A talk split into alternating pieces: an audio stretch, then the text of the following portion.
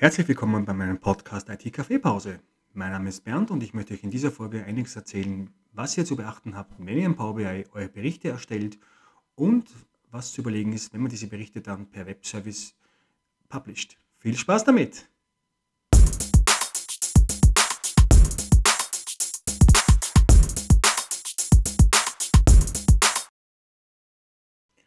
Okay, in meiner vorigen Folge habe ich euch einiges erzählt, was ihr zu beachten habt oder was ihr beachten solltet, wenn ihr eure Berichte im Vorfeld äh, vorbereiten wollt. Daten reinladen, Daten aufbereiten, Beziehungen richtig aufbauen, Datenmodell, äh, Kardinalität abchecken und so weiter und so fort. Auch die Performance äh, zu optimieren, bevor man eben die Berichte nachhaltig dann erstellt und, das Volk bringt. Heute geht es darum, was zu beachten ist, wenn man eben diese Berichte dann mit dem Visuals erstellt. Power BI Visuals sind ja im Vergleich zu ja, eher trockenen Excel-Tabellen, haben den Vorteil, dass ihr hier mit grafischen äh, Objekten, Elementen arbeiten könnt, wie eben gesagt, sogenannte Visuals, die mit eurer Feldliste verbunden werden, auf den Canvas auf der Leinwand im Power BI Bericht platziert werden und in den Grund oder den Zweck haben, eure End-User, eure Kollegen meistens, ähm, die Entscheidungsfindung zu erleichtern, um eben die Business Decisions auf Basis von leicht zugänglichen, verständlichen äh, Objekten treffen zu können. Es geht also darum, dass man eben die Visuals hinzufügt, dass man eben auch effektive Visualisierungen äh, hinzufügt, also nicht jedes Visual passt zu jedem Zweck, dass man die Visuals äh, auch natürlich auch dementsprechend formatiert und auch konfiguriert. Es gibt jetzt hier die Möglichkeit, ein Report-Layout zu überlegen, also den Berichtslayout, das Berichtslayout einmal hier abzuchecken. Also normalerweise sollte man den Background, den Hintergrund eben weiß halten, möglichst ähm, ja, von Kontrast, das ist am ehesten businesslike, gar nicht viel jetzt neu mit neuen Hintergrundfarben, mit Bildern. Man kann natürlich das Logo der Firma irgendwie platzieren, aber Hintergrundfarbe, Ratschlag weiß, so ein Best Practice. Und dann gibt es ja noch, noch andere, abgesehen davon wäre so die Idee, dass man, bevor man das jetzt äh, äh erstellt im BI, dass man zum Beispiel am Whiteboard oder vielleicht auch am Flipchart das Ganze mal aufzeichnet und sich so die Grundstruktur überlegt, was so der Bericht eben darstellen soll, ja, dass man immer darauf zu, zurückgreifen kann und eben die wichtigsten Informationen nimmt. Ja. Weniger ist mehr. Also man wird dann sehen, wenn man dann die Seiten aufbaut, sollte man eher nicht zu viel Visuals platzieren, um eben die, die Message besser rüberzubringen, was die äh, Kollegen damit machen sollen. Es gibt jetzt natürlich verschiedene Visuals im Überblick. Es gibt Tabellen und Matrix, die sind ähnlich. Tabellen und Matrix sind Möglichkeiten, so eher strukturiert Daten darzustellen. Bei der Matrix hat man den Vorteil, dass man dann auch noch Zeilen und Spalten einfließen lassen kann, so ähnlich wie die Pivot-Tabelle. Da geht es eben vor allem darum, dass man Daten darstellt, wie zum Beispiel Verkaufszahlen auf, auf Länder oder auf Kategorien, um das schön zu sehen.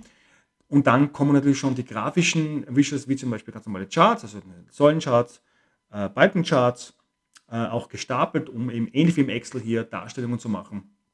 Äh, darzustellen, eben wie zum Beispiel ähm, irgendwelche Verkaufszahlen, Bestellmengen und so weiter, eben grafisch orientiert. Es gibt Liniencharts und Flächencharts, auch ähnlich wie im Excel, eben um zum Beispiel zeitliche Verläufe darzustellen über eine Achse, zum Beispiel eine Zeitachse. Dann kann man mit dem Kreis, den Donut-Chart und den Tree-Map Verteilungen darstellen, mit Kreis und Donut eher so reduziert, Top 5 zum Beispiel darstellen, prozentmäßig, Verkaufszahlen zum Beispiel. Beim TreeMap, äh, da ist ein Verteilungschart, wo man dann eben je nach Block von links oben mit dem größten an so schön sehen kann, wie die Zahlen zueinander stehen anhand der Größe des Blocks. Das kann man dann auch mit den sogenannten Drill-Down, mit Hierarchien erweitern, dazu später mehr. Kombinationscharts, ja, sind meistens, also sind Säulen- und Liniencharts, ähnlich wie im Excel, um zum Beispiel zwei Meshes zueinander zu vergleichen oder zum Beispiel auch ein, ein Zielmesher mit einem aktuellen Mesher zu vergleichen in einem Chart. Ja, das ist im Power BI. Dann gibt es die Karte. Die Karte ist hauptsächlich gedacht, um Measures darzustellen, so Kennwerte, Kenngrößen, dazu auch noch mehr, wo man eben ähm, ja, zum Beispiel einen Umsatz hat oder irgendwelche Verkaufszahlen oder Kosten, um das schön darzustellen. Dann gibt es auch die mehrzeilige Zuordnung, wie die Telefonkarte. Da kann man dann ganz in aller Ruhe ja, mehrere Informationen auf einer Karte darstellen. Bei der Karte selbst nur eine Information. Und dann gibt es eben noch so weitere ähm, Charts, wie zum Beispiel das, ähm, der Maßstab oder auch ja, Tachometer. Im Excel extrem aufwendig. Im Power BI kann man zum Beispiel einen Zielwert dann nehmen und mit so einem Halbkreis-Chart ja, im Halbkreis sieht man dann die Zielerreichung ja, mit Füllfaktor. Ja. Also das ist perfekt, um Zielerreichung darzustellen.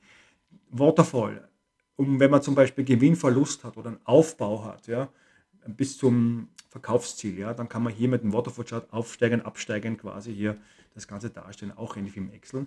Und dann gibt es noch das Scatter-Chart, da kann man ähm, sehr, also mehrere Datenreihen vergleichen, XY, Zahlen, also große Zahlen, ja, über einen Zeitrahmen zum Beispiel hier, ohne, also ohne Zeitrahmen, sorry, um zum Beispiel hier Entwicklungen zu sehen, mit einer Trendlinie verbunden, das ist schon eher komplex.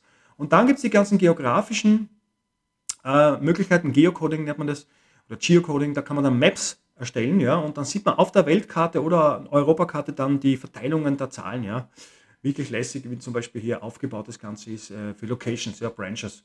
Man kann Filialzahlen da gleich sehen. Slicer, ganz wichtige Visual Slicer ist ein, ein Filter-Visual, wo man dann eben mit verschiedenen Darstellungen, Dropdown oder Karte, ähm, ja, was filtern kann. Da kann man komplexer filtern als in der Filter, im Filterbereich im Power BI und kann was auch besser darstellen, ja, und Fokus ähm, besser setzen auf die Filterung. Und dann gibt es noch die QA, das ist also eine KI, wo man mit einer künstlichen Intelligenz Fragen stellen kann auf Englisch und Power BI beantwortet dann diese Frage und bietet dann gleich ein Visual an, um das Ganze darzustellen. Also da gibt es also wirklich sehr viele Möglichkeiten, das Ganze zu machen. Wenn man die ganzen Visuals zum Bericht hinzufügen möchte, dann verbindet man quasi die, das Visual mit den jeweiligen Feldern. Äh, Wenn es um die Nummer der ähm, oder die Anzahl der Visuals geht auf der Seite, ist mein Ratschlag nicht zu viel, weniger ist mehr, so vier bis sechs Visuals. Ähm, weil das sonst ähnlich wie im PowerPoint überladen sein kann. Ja? Und die Leute sollen das ja, eure Leute sollen das ja möglichst ähm, zielgerichtet verarbeiten können, Informationen, weniger ist mehr. Kleiner Zusatztipp, das Hauptvisual, wenn es eins gibt, auf der Seite links oben platzieren, weil das menschliche Auge links oben zum Lesen anfängt, da kann man quasi so auf das, auf das Main Visual quasi den Fokus richten. Positionieren kann man das, die Visuals natürlich auch irgendwie im PowerPoint auch, kann man es ausrichten, man kann es in der Größe verändern, man kann es neu ausrichten, also das ist sehr, sehr benutzerfreundlich. Dann gibt es die Möglichkeit, dass die Visuals auch miteinander interagieren. Also man kann genau festlegen, welches Visual filtert welche anderen, andere Visuals auf der Seite und welches nicht. Ja, das sind die Interaktionen, zum Beispiel, dass jetzt ein, ein Chart, wenn man einen Chart klickt, dass dann zum Beispiel die Karte nur anzeigt eben die Zahlen der USA und nicht die ähm, Zahlen von Kanada, je nachdem, wo man hinklickt. Ja, man kann diese Interaktionen aber nicht ausschalten oder ändern. Ja. Und dann gibt es noch Hierarchien. Hierarchien sind so Möglichkeiten in Ebenen, Informationen abzuchecken auf den Visuals, zum Beispiel geografische Hierarchien, also zum Beispiel Länder, äh, Regionen, Land oder zeitmäßige Hierarchien, also Jahr, Quartal äh, und Monate. Da kann man so Drill-Down, Drill-Up machen, um zum Beispiel eine Tree-Map, kann man das ganz gut machen, oder eine Tabelle, um solche Sachen abzuchecken. Wenn die Visuals nicht aussagekräftig oder nicht ausreichend sind, kann man auch, wenn es die IT erlaubt, äh, Visuals importieren, also Custom Visuals, Manche IT-Abteilungen erlauben das nicht, aus Sicherheitsgründen müssen wir bei der IT nachfragen, aber das gäbe dann die Möglichkeit, neue Maps, neue Charts reinzuladen. Ja. Das ist ein App Store. Ja. Die sind auch zertifiziert von Microsoft, also die Zertifizierten bedeuten, dass sie gesichert sind und sicher sind und eben ja gut verwendet werden können. Wenn man sich mit den Programmiersprachen A oder Füttern auskennt, kann man sogar Visuals reinlegen und die dann quasi programmieren. Aber das sprengt jetzt den Rahmen hier, einen Überblick.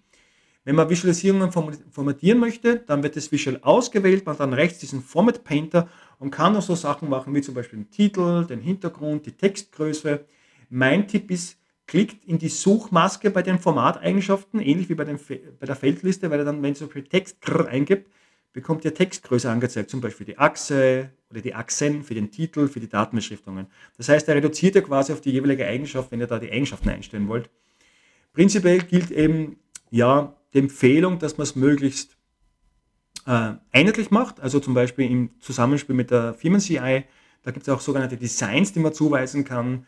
Da wird fast immer die IT zumindest am Anfang mit, mitmischen. Also simpel halten, eher weißer Background. Man kann dann auch einzelne ähm, Tooltips machen. Also man, wenn man so drüber fährt über, die, über Säulenchart zum Beispiel, die Säule, dann kann man sogar eigene ähm, ähm, Quick-Infos machen, ja, Quick-Infos und selbst definieren. Ja. Wenn es dazu Fragen gibt, wie das geht, dann einfach kurz einen Kommentar. Ja, da kann man eine eigene Tooltip-Seite erstellen, die man dann zuweist. Ja, das ist sensationell. Ja. Dann macht man ein eigenes Chart, das man dann verwenden oder Charts, die man dann, wenn man die anderes Chart drüber, drüber äh, mit der Maus drüber fährt, sieht man dann den Tooltip. Also richtig lässig. Und Interaktionen, wie gesagt, man kann die Interaktionen zwischen den Visuals steuern. Also wenn ich möchte, dass jetzt ein Visual ein anderes filtert, dann lasse ich es. Oder ich gehe einfach auf ähm, Interaktionen editieren in der Registerkarte Format und kann das on-off setzen. Hierarchien, wie gesagt, sind die Möglichkeit, dass man auch eigene Hierarchien erstellt, um zum Beispiel geografisch oder zeitmäßig ja, in einen Chart oder in einen Streamer oder einer Tabelle Man sieht dann so Drill Up, Drill Down Pfeile und kann dann ebenerweise wechseln. Ja, also ganz tolle Sache. Und was es auch gibt, was aus dem Excel-Umfeld kommt, ist bedingte Formatierung. Man könnte jetzt zum Beispiel hergehen und kann zum Beispiel im Feld mit einer Farbformatierung äh, einführen. Also wenn zum Beispiel Verkaufszahlen hoch sind, kommt m, zum Beispiel so ein dunkles Blau und je niedriger sie werden, wird das Blau immer heller ja? oder, oder in die Richtung rot gehend oder rot und grün. Das heißt, man sieht dann quasi gleich an der Zahl in dem Visual, in der Tabelle, wie sich die Zahlen entwickeln. Ja? Da kann man mit der bedingten Formatierung arbeiten. Das ist eben eine Formateigenschaft, ähnlich aufgebaut wie im Excel. Tolle Sache, kann ich gerne mal in einem Video oder in einem Podcast näher erläutern. Dann noch, wenn man die Navigation ein bisschen anpassen möchte, also man möchte zum Beispiel hier, ähm, ja, so die Leute möchte man durch den Bericht führen, ja, weil die Leute sollen ja da eine durchgängige Erfahrung haben dann kann man ähnlich wie im PowerPoint so Buttons reinschmeißen, die man dann eben verlinkt auf andere Seiten, um die Leute gezielt wohin zu führen. Ja, das sind so ganz normale Buttons, die man definieren kann, so Knöpfe und dann eben mit Action definieren kann. Und das kann man dann auch, wenn man möchte, mit einer bedingten Formatierung auch noch verbinden. Also je nach Wert kann man dann in eine andere ähm, Tabelle klicken. Tolle Möglichkeiten. Aber wie gesagt, jetzt geht es mal nur um den Überblick, was hier so möglich ist. Vielleicht noch ein Punkt. Microsoft hat sich bemüht, dass äh, auch Leute, die eben Sehschwierigkeiten haben zum Beispiel, ähm, dass es da Möglichkeiten gibt vom Kontrast her, ja, dass man hier ja, äh, die Leute unterstützt. Ähm, es gibt auch eine Screenreader-Möglichkeit bei Power BI, also Leute, die eben das sich vorlesen äh, äh, möchten. Es gibt den Fokusmodus, äh, man kann Datentabellen anzeigen, also Tabellen, man kann auch hohe Kontraste einstellen. Das sind also Sachen, die man machen kann, um eben bei der Berichtserstellung ja, äh, es den Leuten einfacher zu machen. Es geht im Endeffekt darum, bei dieser Sache, dass man eben diese Visualisierungen gezielt einsetzt. Man muss immer so im Hinterkopf halten, man sollte im Hinterkopf halten, was ist meine Zielgruppe, was möchte ich, was ist die Message, welche Visuals möchte ich für welchen Zweck einsetzen, wie baue ich die Visuals auf. Es geht ja darum, dass die Kommunikation stattfindet mit den Usern und die User eben die Insights finden in der, in, für die Daten, eben auf Basis dieser Visuals, die eben dafür da sind, um grafisch unterstützt, die Insights euren Leuten zu präsentieren, um, auf Basis der, Data, der, Daten, der Daten, die darunter liegen. Und ja, es geht eben darum, dass die Report-Users einen schnelleren, einen einfacheren Zugang zur Information bekommen und dann darauf basierend ihre ähm, Entscheidungen treffen können. Und im nächsten Teil gehen wir noch ein bisschen tiefer, im nächsten Segment gleich zum Beispiel Bookmarks erstellen, tolle Sache um das Ganze noch besser aufzubereiten.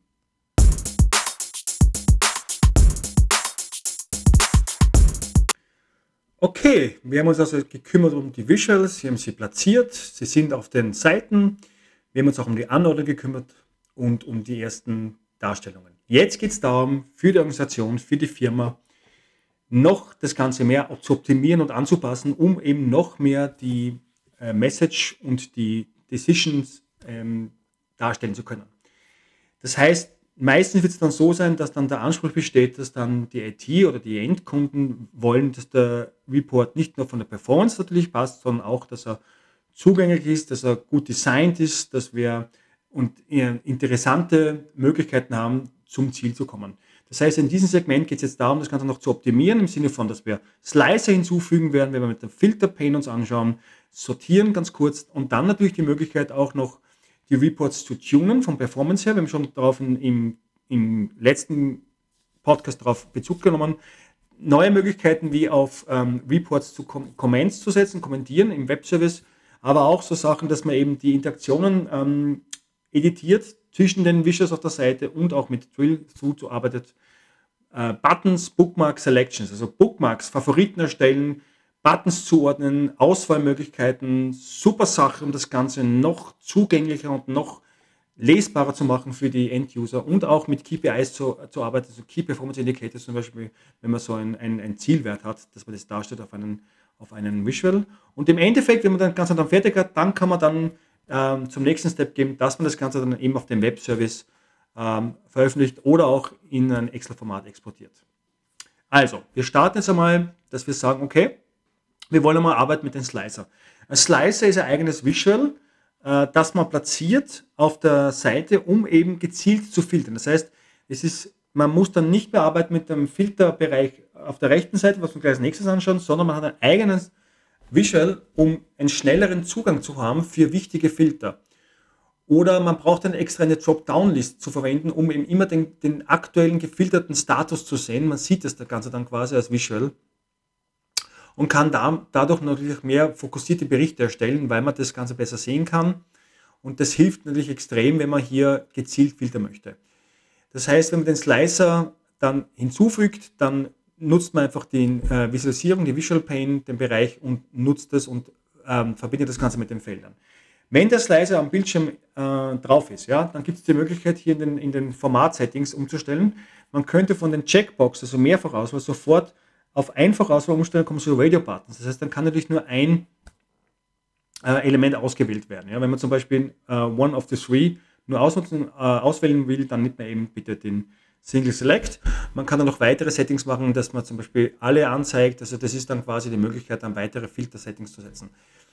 Das heißt, mit Slicern hat man ersten super Ansatz, dass man hier direkt auf der äh, Berichtsseite hier gezielt sichtbare Filter setzt. Die kann man dann auch noch synchronisieren. Wenn es dazu Fragen geben sollte, bitte einfach kurz einen Kommentar, dann können wir das darauf Bezug nehmen.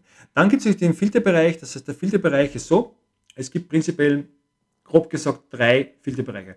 Filter auf der Visual-Ebene, wenn das Visual ausgewählt ist, kann man gezielt filtern oder auf der Seitenebene. Das heißt, jedes einzelne Visual auf dieser Seite wird gefiltert. Zum Beispiel möchte man alle Zahlen sehen für eine spezifische Location auf der ganzen Seite. Ja, dann kann man rechts das Ganze lösen über den Filterbereich. Oder man geht noch weiter und sagt auf der Berichtsebene, man filtert auf allen Seiten gezielt durch für eben eher ähm, ja, eine globalere Ebene in dem Report. Und das Ganze findet auf der rechten Seite statt mit dieser relativ neuen Filterpane, die man rechts mal reinholen kann. Man sollte dann auch äh, als Tipp von mir die Filterkarten einfärben, wenn man es anwendet. Das ist also eine Möglichkeit, ähm, das Ganze sichtbar zu machen. Dazu wird in nächster Zeit äh, ein Video mal kommen auf meinen Videokanal der Tutorial Academy, falls euch dafür interessiert. Und die dritte Möglichkeit ist auch nicht unwichtig. Daten sortieren, so wie im Excel, man kann jedes Visual sortieren und das sind so Kleinigkeiten, die aber schon eine große Auswirkung haben können. Ja? Die, die User sehen dann zum Beispiel die, die Produkte mit den höchsten Verkaufszahlen ganz oben ja? und können dementsprechend auch natürlich dann dementsprechend agieren auf Produkte, die ja weiter unten stehen, um die zum Beispiel aus dem Sortiment zu nehmen. Also das sind simple Sachen, man macht das einfach direkt im Visual mit den drei Punkten oben zu sortieren. Jetzt, es wurde bereits im anderen Podcast erwähnt, es gibt ja eine, ein, ein, ein Tool, was uns hilft, äh, die Performance analysieren, Tuning. Also wenn man die Reports tunen möchte, dann macht man folgendes. Es gibt auf der Registerkarte Anzeige den Performance Analyzer. Den startet man, ähm, indem man dann auf Recording startet. Man sollte aber zuerst bitte wichtig den Cache äh, ähm, löschen. Am besten tut man eine leere Seite auf der Berichtsseite platzieren äh, und öffnet dann quasi den Bericht nochmal neu mit der leeren Seite der Startseite. Dadurch wird der Cache gelöscht. Dann gehst du auf die Seite, wo du das auf, ähm, aufzeichnen möchtest, die Performance, gehst auf den Aufnahme-Button und arbeitest ganz normal aus End-User-Sicht, wie die End-User arbeiten würden, drückst dann auf Stopp. Dann bekommst du quasi rechts so einen, einen Bericht, wo die Aktionen in Millisekunden aufgezeichnet werden, äh, wenn es ihnen darum geht, die Visuals zum Beispiel ähm, zu verwenden oder eben auch mit DAX-Expressions, mit Meshes zu arbeiten. Und dann kannst du eben das Ganze auswerten. Es gibt auch die Möglichkeit, den sogenannten DAX-Studio, das ist eine eigene Software, die man runterladen kann. Ist ein Open Source Tool, ist so gratis, um das weiter auszuwerten. Aber im Prinzip checkt man mal als erstes einmal von der Performance, ob eben die, die Visuals zu langsam sind. Ja? Und eine Möglichkeit dafür wäre auch, dass zu viele Visuals auf der Seite sind. Das heißt, entweder bitte die Anzahl der Visuals reduzieren oder auf mehrere Seiten aufsplitten. Denn zu viele Visuals bedeuten automatisch, dass die Performance runtergeht. Ja? Abgesehen davon, dass natürlich dann das Ganze, die ganze Seite auch unabsichtlich machen. Also man analysiert quasi mal die, die Visuals, äh, wie schnell, wie langsam sie sind und kann dann noch weitergehen bei dem Ganzen. Wenn es dazu Fragen gibt, sollte auch hier bitte den Kommentar. Auch da können wir weiteren Input dann natürlich geben auf Podcast-Basis Podcast oder mit einem Video. Eine andere Möglichkeit, das Ganze noch zu verfeinern, ist ein Webservice. Dazu ja dann gleich im nächsten Segment. Webservice bedeutet, dass man es hochlädt, hochladet in die Cloud und die User können dann direkt auf der Report-Ebene oder auf der Visual-Ebene dann auf einen Kommentar klicken. Ja? Und das heißt, da kann man quasi ähm, Feedback bekommen, was man verbessern kann oder was, ist, was kommt als nächstes geplant. Also kann auf diese Art und Weise mit den Usern im Web-Service dann über Kommentare sich quasi austauschen. Ganz eine feine Geschichte. Und dann ist natürlich ein ganz wichtiger Punkt, wenn man das Ganze noch verfeinern möchte, also wenn man quasi hier den Report dann optimieren möchte, ist, man hat ja dann mehrere Wische auf der Seite, man hat zum Beispiel mehrere Charts, man hat ein paar Slicer, vielleicht auch noch eine Tabelle. So, standardmäßig ist es so, dass sich die äh, Wishes gegenseitig alle äh, interaktiv filtern. Also ich klicke zum Beispiel in einen Chart auf eine Säule und ich sehe, wie sich die Zahlen in der Tabelle ändern auf der gleichen Seite oder in der Karte im Measure. Jetzt kann ich natürlich Folgendes machen. Ich kann gezielt die Interaktionen steuern. Das heißt, ich klicke ein Visual an, gehe auf Format, Interaktion bearbeiten und sehe dann quasi so, so ähm, Symbole, und zwar Highlight, Filter und keine Filterung oder nur Filter und keine Filterung, je nachdem, was für ein äh, Visual ausgewählt ist. Aus Sicht des ausgewählten Visuals kann ich dann genau definieren, möchte ich, dass dieses oder dieses Visual von dem Visual gefiltert wird und wie wird es gefiltert. Also Highlight, also nur ein Teil anzeigen, gefiltert oder gar nicht. Ja, und gar nicht kann auch ein Thema sein. Äh, Tipp von mir, es kann sein, dass diese, diese Buttons manchmal nicht ganz sichtbar sind, dann am besten das Visual kurz verschieben auf der Leinwand, auf der Canvas, dann sieht man diese Buttons dann wieder zurückschieben. Weil es kann sein, dass sie nämlich äh, dann die falschen sind von einem anderen Visual oder von einem, zum Beispiel von einem Textfeld ist Überschrift. Also man, man, man setzt genau ein, man stellt genau fest, äh, wie die Interaktionen untereinander sind. Und wichtig, ähm, wenn man das macht, ja, und das dann ähm, hochlädt, ja, dann wird das auch natürlich dann für die User so gelten, die den Bericht konsumieren. Ja. Also wenn ich das hier so mache, dann hochladen in den Webservice, dann wird es genauso übernommen, natürlich. Ganz interessant ist noch ein kleiner Zusatzaspekt, man kann dieses, oder nicht so klein ist er gar nicht, man kann dieses Cross-Filtering ähm, per Default disablen. Das heißt, dass das gar nicht möglich ist. Das, da geht es um Performance-Gründe, weil so ein Cross-Filtering oder so eine Interaktion immer auf die Performance gehen. Ja? Dazu vielleicht auch in späterer Folge ein spezielles Video, ein spezieller Podcast dazu. Äh, abgesehen davon kann man auch Slicer und Filter mit Apply-Buttons ausstatten. Das heißt, übernehmen und dann werden nicht Filter nicht sofort gesetzt, sondern dann erst zu dem Zeitpunkt, wenn man dann draufklickt. Das kann auch wieder die Performance optimieren.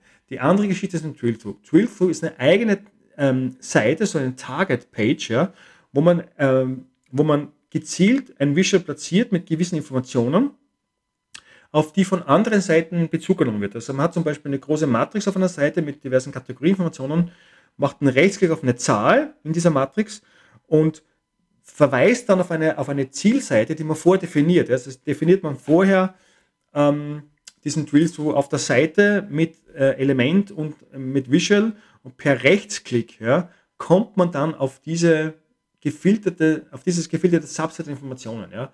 Dazu werde ich in, in nächster Folge sicher mal ein Video auf der Tutorial Academy hochladen, um das mal ähm, per Video zu zeigen. Das ist eine tolle Sache, um quasi gezielt auf ein Subset von Daten auf einer anderen Seite hinzukommen.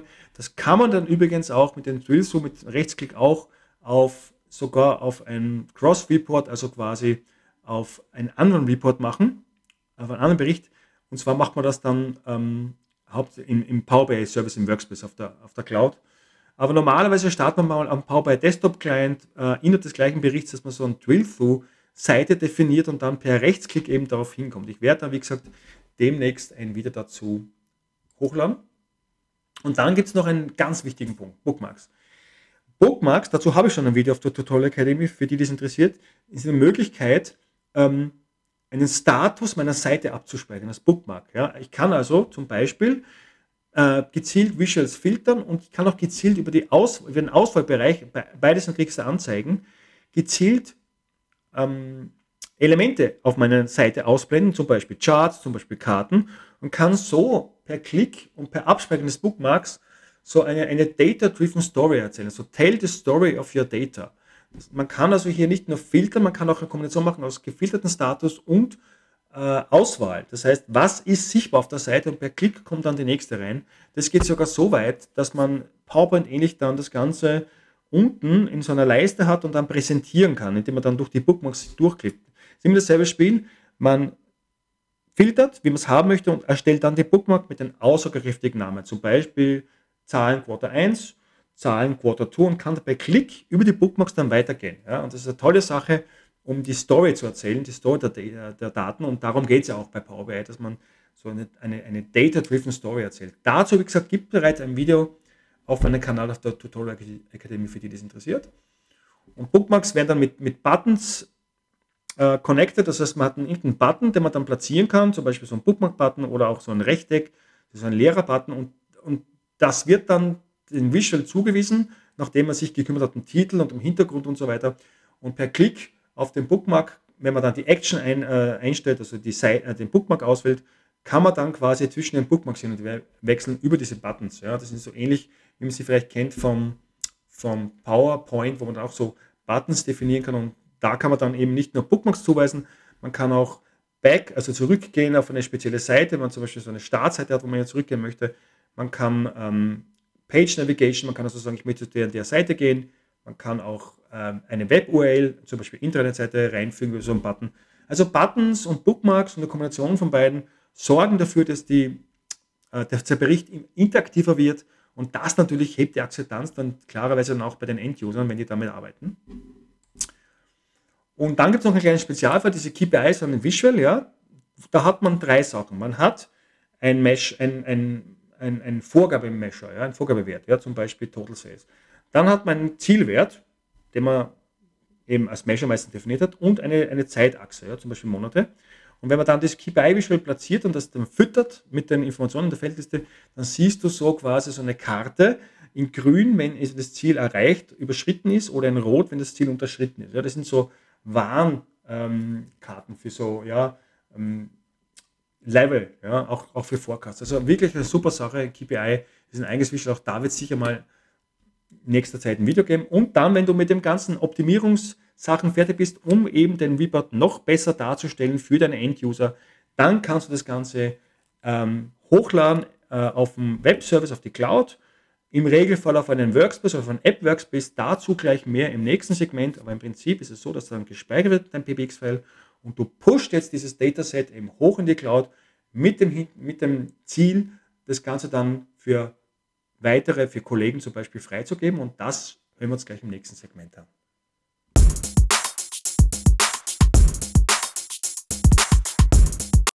Okay, also der Report wurde erstellt und er wurde hochgeladen in den Power BI Web Service. Das funktioniert über Start veröffentlichen. Der Bericht des BWX wird noch einmal gespeichert und dann wird hochgepusht, hochgeladen in die Cloud. Da wird also ein Dataset in die Cloud hochgeladen ähm, im Hintergrund. Und man hat dann quasi als erstes hat man quasi so einen Start, äh, Ausgangsseite, ein Dashboard, wo man also das, den Bericht sieht und das zugrunde liegende Dataset. Das ist also eine Auflistung von Objekten. Jetzt früher hat man das so gemacht, man hat einfach hier einen Bericht hochgeladen, hat dann auf Teilen geklickt und hat dann äh, den Bericht geteilt für Kollegen, so wie man es zum Beispiel im OneDrive for Business macht, wenn man zum Beispiel ein Excel-File teilt. Ja. Das ist aber schon längst nicht mehr up-to-date. Ähm, das macht nur ein Einzelfall.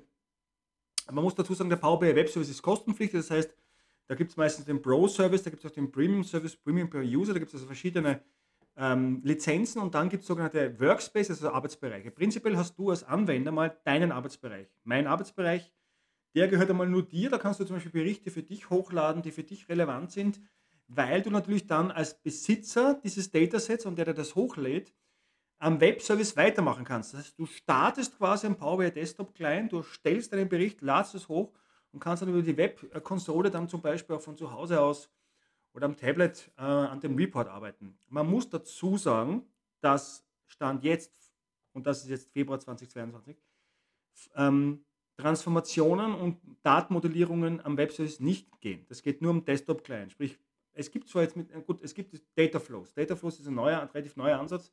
Das ist sozusagen Power Query Online, also so, wenn man das so sieht, gehen Transformationen, aber das ist ein anderes Thema. Ja? Das wäre dann vielleicht in einem anderen Video, einem anderen Podcast. Prinzipiell aber transformierst du die Daten im Power Query, im Power BI Desktop Client, du stellst das Datenmodell auf im Power BI Desktop Client. Ganz wichtig, die Meshes, die berechneten Spalten kannst du auch nur im Power BI Desktop Client erstellen. Im Webservice wird verfeinert. Du kannst dann zum Beispiel weitere Seiten erstellen, weitere Visuals rauflegen, ja, als Besitzer, ja. Du kannst weitermachen mit dem Report. Wenn du am Webservice da was änderst, wird es nicht zurückgespielt aufs PBX-File natürlich. Wenn du am PBX-File neue Visuals erstellst ja, und du möchtest diese neuen Visuals ähm, dargestellt haben am Webservice, dann reicht es nicht aus, einfach zu aktualisieren, sondern du musst einfach nochmal neu veröffentlichen. Wenn sich die Daten ändern, nur rein die Daten, ja, dann geht man auf Aktualisieren, dann werden die Daten auch im Webservice hochgepusht. Allerdings muss man in den meisten Fällen ein sogenanntes Gateway einrichten, Das ist eine Kombination aus Software und Hardware, kann auch nur ein reines Software-Gateway sein. Normalerweise im Zusammenspiel mit der IT. Aber das ist jetzt ähm, ergänzend nur gemeint. Wenn das Ganze mal steht, dann hat man quasi seinen, seinen Bericht, da kann mehrere Berichte in diesen Arbeitsbereich hochladen oder man stellt in einen neuen Arbeitsbereich, in einen neuen Workspace. Dieser Workspace kann auch eigene Berechtigung be bekommen und dann als sogenannter App-Workspace dienen, dazu aber in einem anderen Podcast. Ganz kurz, Apps sind ähm, Kollektionen von Berichten, von Dashboards, möglichst benutzerfreundlich zusammengestellt, dass die Benutzer, die End-User quasi auf Klick, nachdem sie berechtigt wurden natürlich, hier die Daten konsumieren können. Das ist ein relativ einigermaßen neuer Ansatz. Die, die andere Möglichkeit sind die sogenannten Dashboards. Dashboards am Webservice, das geht nur am Webservice. Du hast zum Beispiel drei, vier Berichte hochgeladen und du möchtest jetzt ähm, Kacheln erstellen und zwar verschiedene Visuals an ein sogenanntes Dashboard anpinnen. Ein Dashboard kann man sich so vorstellen, best of. Da werden im Regelfall einzelne Visuals von einzelnen Seiten auf ein Dashboard gepinnt mit einer Stecknadel. Das bedeutet, dass man jetzt natürlich Folgendes machen kann. Man kann hier gezielt Visuals aussuchen aus verschiedenen Seiten des Berichts und daraus quasi so ein Dashboard basteln für sich und vor allem für andere, um so ein Best-of machen, also so Kacheln. Ja. Die Kacheln werden natürlich selbstverständlich auch immer aktualisiert mit den neuesten Daten. Dashboards sind in der Mittlerweile schon gang und gäbe, ähm, was man machen kann. Man managt das Ganze, man kann nämlich neue Dashboards erstellen oder man kann natürlich auch an bestehende Dashboards anbinden. Und jetzt kommt das Entscheidende. Du kannst an einer derselben Dashboards Kacheln anheften, also Visualisierungen aus verschiedenen Berichten. Wenn du jetzt drei, vier Berichte hast, ja, äh, dann kannst du quasi so ein Best-of machen und gezielt ein Dashboard erstellen aus verschiedenen Kacheln, von verschiedenen Berichten. Das sind nur die wichtigsten Kacheln quasi zur, zum Konsumieren äh, für die Daten. Du kannst dann auch noch ein sogenanntes Theme äh, äh, anwenden am Service, also so ein Look and Feel, also da kann man also hier äh, Sachen ändern, wie zum Beispiel Customize die Hintergrundfarbe, den, den, ähm, den Hintergrund der Kacheln, die, die Schriftfarbe und äh, der, der Kacheln. Also da geht einiges, wo man das noch selber noch anpassen kann. Und wichtig, man kann auch im Webservice eine Mobile View äh, konfigurieren. Das heißt, du kannst dir eine Ansicht äh, gestalten für Leute, die das am Handy konsumieren. Ja? Das siehst du dann quasi ähm, eine, eine Grid View, die gibt es seit dem äh, Juni 2020 Update. Power BI wird ja jeden Monat durch ein riesiges Update erweitert. Ja? Da gibt es also einen eigenen Kanal auf YouTube, wo man die, die Neuerungen sehen kann. Und das war letzten, äh, vor zwei Jahren im, im, oder vor eineinhalb Jahren im Sommer circa, vor knapp eineinhalb Jahren. Und da kann man dann die Kacheln quasi nur für die, für die, für die Handy-Ansicht, ähm, für das Smartphone quasi äh, platzieren, generieren. Und das Entscheidende ist, diese, diese Phone View wird nur für Leute gültig sein, die sich über mobiles Device über Power Mobile auf das Dashboard connecten. Das heißt, Leute, die jetzt ganz normal mit dem Laptop über, ähm, draufgehen, die sehen weiterhin das Dashboard, wie man es ursprünglich konfiguriert hat. Also Dashboards sind eine fantastische Möglichkeit, um ähm, ja so die Message quasi für, die, für das Publikum, für die Fachabteilung zum Beispiel fachlich zu transportieren. Und dann gibt es ja noch die Möglichkeit, auch eigene Kacheln zu erstellen. Also from scratch nicht bestehende Wishes zu nehmen, sondern eigene Kacheln zu erstellen. Da gibt es verschiedene Möglichkeiten. Und da gibt es zum Beispiel auch die Möglichkeiten des Livestreams, also Streaming Data, die in Real-Time quasi auf die Kacheln gestreamt wird. Ja. Ich habe da mal einen ganz interessanten Artikel gelesen, äh, dass es ja, es gibt ja Maschinen, die ähm, Telemetriedaten äh, an einen IoT-Hub schicken, also Internet of Things. Dieser IoT-Hub wertet die Daten aus, die werden über Azure Stream Analytics dann noch verfeinert, also da werden quasi die ähm, Noise Messages werden quasi entfernt, also nur der Kern. Und dieser Analytics Stream wird dann im Power BI in die Kachel äh, aufgeladen und das Dashboard kann sich dann zu diesem Stream verbinden und zeigt dann wirklich ähm, den, den Livestream, also die, die aktuellen Daten, ja, äh, wenn man die, die Seite einfach aktualisiert. Äh, man kann eben eigene und auch äh, eigene Streaming-Datasets ähm, konfigurieren und erstellen. Also fantastische Möglichkeiten mit den Livestream-Kacheln da, da zu arbeiten. Und dann gibt es noch weiters die Möglichkeit am Webservice ähm, Benachrichtigungen, Data Alerts, so irgendwie so ein SharePoint, vielleicht kennt von SharePoint-Listen zu stellen. Das heißt, wenn zum Beispiel auf einer Karte oder auf einem Maßstab, auf so einer Zielerreichung, KPI Visual, ein Wert unterschritten wird, ein Wert überschritten wird, ja, dann kann man so Alerts konfigurieren, dass man informiert wird. Ja. Ähm, das ist relativ benutzerfreundlich. Man braucht davon hier draufklicken und dann einfach ähm, äh, Benachrichtigungen einstellen, mit einem Alert Rule einen Namen vergeben und kann sozusagen die Bedingungen erstellen, zum Beispiel über oder unter einem Wert und ob man jetzt ähm, einmal am Tag informiert werden will oder einmal in der Stunde, wenn es Änderungen gibt. Natürlich wird man nur dann informiert, wenn es wirklich Änderungen gibt. Und das Tolle ist, wer immer also zu diesem Dashboard die Berechtigung hat, natürlich werden die Berechtigungen festgelegt fürs Dashboard, der kann sich solche Alerts für sich persönlich einrichten. Also nicht nur der Besitzer des Dashboards, sondern auch die, die End-User können so Benachrichtigungen einrichten und kriegen dann die Benachrichtigung, kann man auch per E-Mail einrichten, wenn sich ein Wert geändert hat. Und das ist natürlich ein riesiger Vorteil und Mehrwert, dass man in, quasi in Echtzeit auf Änderungen reagieren kann. Wenn einem die Möglichkeit von einzelnen Visuals auf, eine Dash, auf ein Dashboard so anzubinden zu wenig ist, man kann noch eine ganze Seite auf ein Dashboard anpinnen. Das wäre dann quasi eine Live-Report-Page, die an ein Dashboard angepinnt wird. Live-Page deswegen, weil dann ähm, die Änderungen sofort ähm, auch angezeigt werden.